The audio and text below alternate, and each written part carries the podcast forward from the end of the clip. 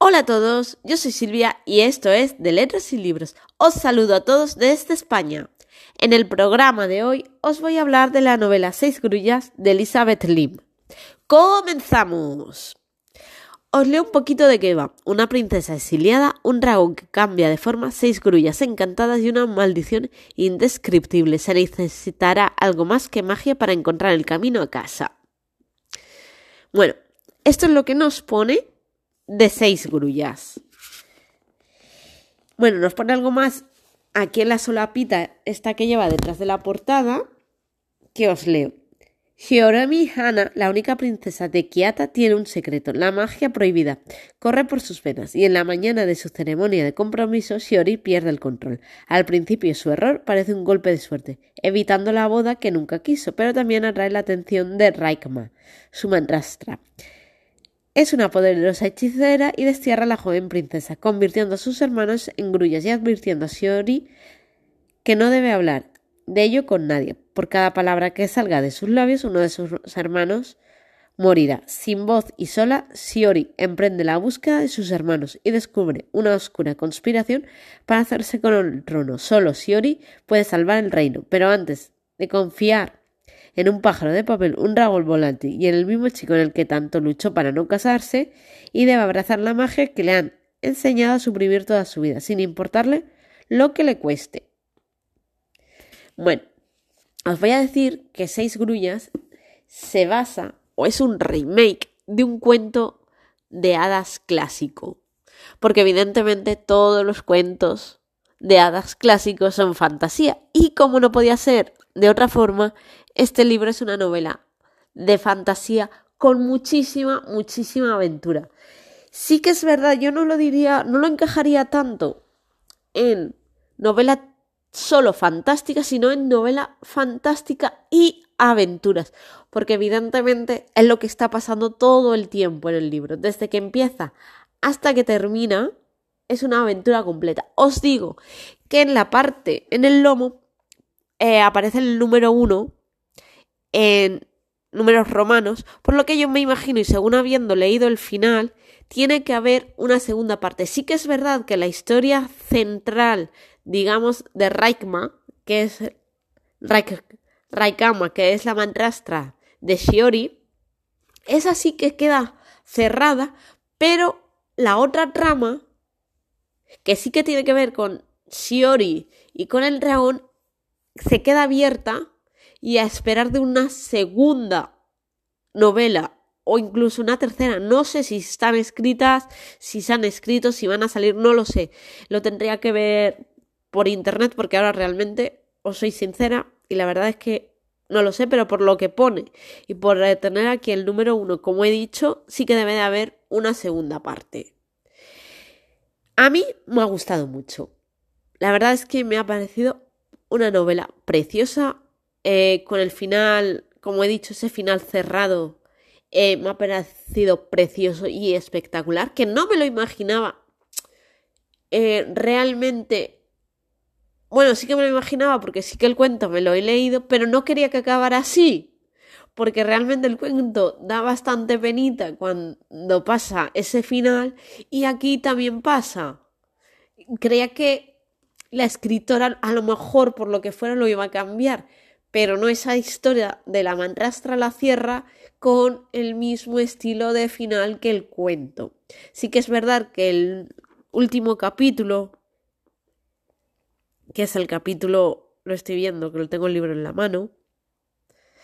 En el mitad del 39 y capítulo 40, eh, cierra es, en el 39 cierra esta historia, pero deja abierta esta segunda historia de ella con el dragón. Y cuando digo ella es Shiori. La es la que se queda abierta para una segunda novela que la verdad tiene que estar bastante, bastante bien. Y también tiene que ser de muchas aventuras porque ya el inicio, que es el final de este libro, comienza con una gran aventura. O sea, por eso tiene que ser ahí bastante, bastante interesante. Eso por otro lado.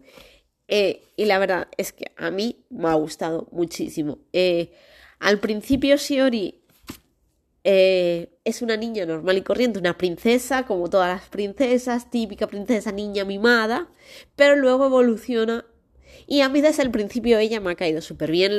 la verdad es que todos los personajes me han caído muy bien, quitando evidentemente los malos, pero todos, quitando los malos, que es que no te caen bien, pero todos me han caído bien, incluso Raikama, que la madrastra de ella me ha caído desde el principio bien, no es que dijeras, ostras, es que me cae mal, es que qué tal, no, es que siempre su madrastra me ha caído bien, y cuando no debería haber sido así, pero es que caía bien, es como decir, no sé, no sé si me explico, es como decir, se nota que tenía algo noble en su corazón o que era o que no sé, no es que no lo quiero decir porque si os lo digo eh, entonces velo el final evidentemente, pero solo deciros que la mantraza de Shiori me ha caído muy bien y evidentemente aquí ha habido una cosa que me ha recordado al mago del, papel, una novela de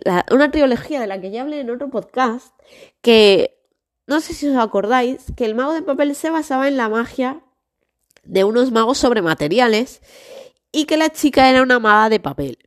Bueno, pues aquí eh, me ha recordado un poquito ella, pero muy poquito me ha recordado ese libro, porque evidentemente Shiori eh, tiene magia y ella hace magia, hace un pájaro de papel y le da vida. Entonces ahí me ha recordado, me ha hecho un flashback a la novela del mago de papel, la trilogía esa que tanto me gustó, me ha recordado ese pizquitín a esa trilogía y lo tenía que comentar. Y bueno, sé que este podcast es cortito porque es que en el momento que hable de algo lo voy a contar todo, porque es que no se puede hablar de este libro sin contar la historia. Además, con lo que os he leído, perdón, con lo que os he leído, eh, más o menos sabéis de qué va. Y claro, y de verdad que es que está muy, muy, muy bien el libro. Se lee muy rápido. Yo me lo he ido dosificando en 3-4 días. Me lo he ido dosificando porque no quería terminarlo y porque me estaba encantando porque me vivía muchas aventuras y a mí los libros de aventuras me gustan muchísimo.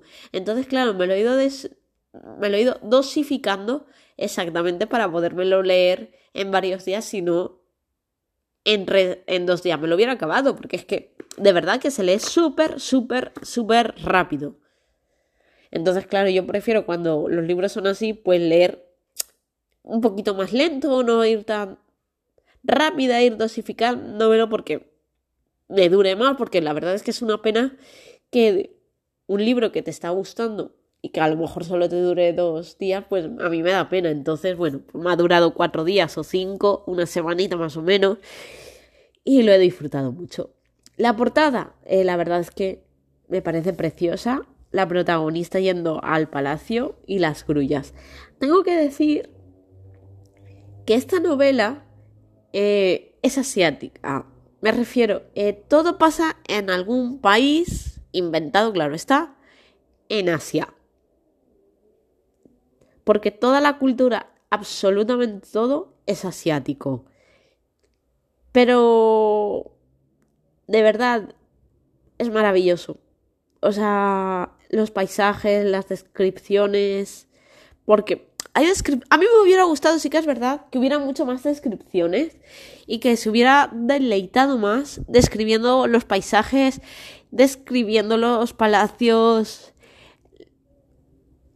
y absolutamente todo que yo creo que es un poquito lo que a mí me ha pasado que le faltaba un poquito de descripción, pero porque a mí me gusta muchísimo la descripción.